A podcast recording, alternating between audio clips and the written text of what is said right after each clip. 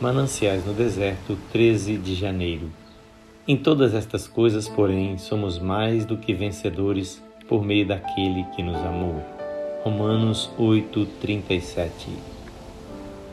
Temos mais do que vitória. Nosso triunfo é completo.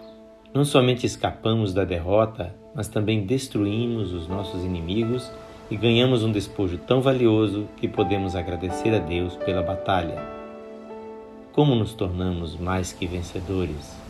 Adquirindo durante o conflito uma disciplina que fortalecerá muito a nossa fé e consolidará o nosso caráter espiritual. A tentação é necessária para nos firmar e confirmar na vida espiritual. É como fogo para as cores de uma pintura em porcelana, ou como os ventos que, ao baterem de encontro aos cedros, mais os levam a fixar-se no solo. Nossos conflitos espirituais devem ser contados entre as mais preciosas bênçãos, e o grande adversário é usado para nos treinar para a sua própria derrota. Segundo uma lenda dos antigos frígios, toda vez que eles venciam um inimigo, absorviam o vigor físico de sua vítima e isso era acrescentado à sua força e valor. De semelhante modo, a tentação enfrentada vitoriosamente redobra-nos a força e as reservas espirituais. Podemos, assim, não apenas derrotar o inimigo, como também capturá-lo e fazê-lo combater em nossas fileiras. O profeta Isaías fala em voar sobre os ombros dos filisteus. Isaías 11:14. Os filisteus eram inimigos mortais dos israelitas mas a figura sugere que os judeus seriam capacitados não somente a conquistar os adversários, como também a usá-los para carregar nos ombros os vencedores para outras vitórias.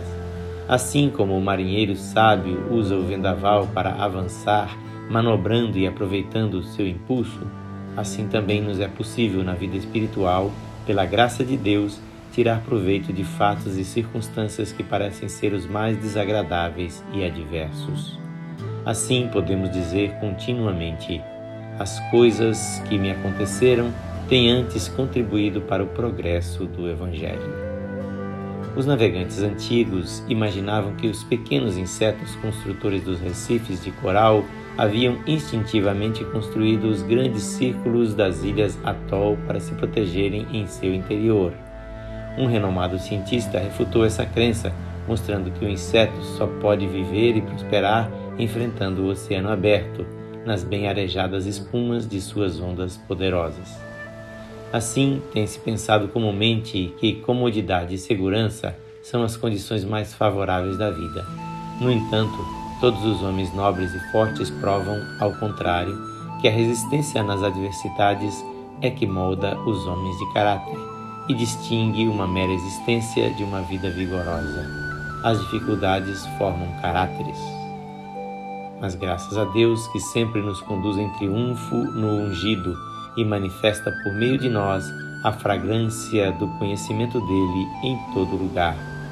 Segundo os Coríntios 2:14, tradução literal. Que o Senhor Jesus abençoe ricamente a sua vida.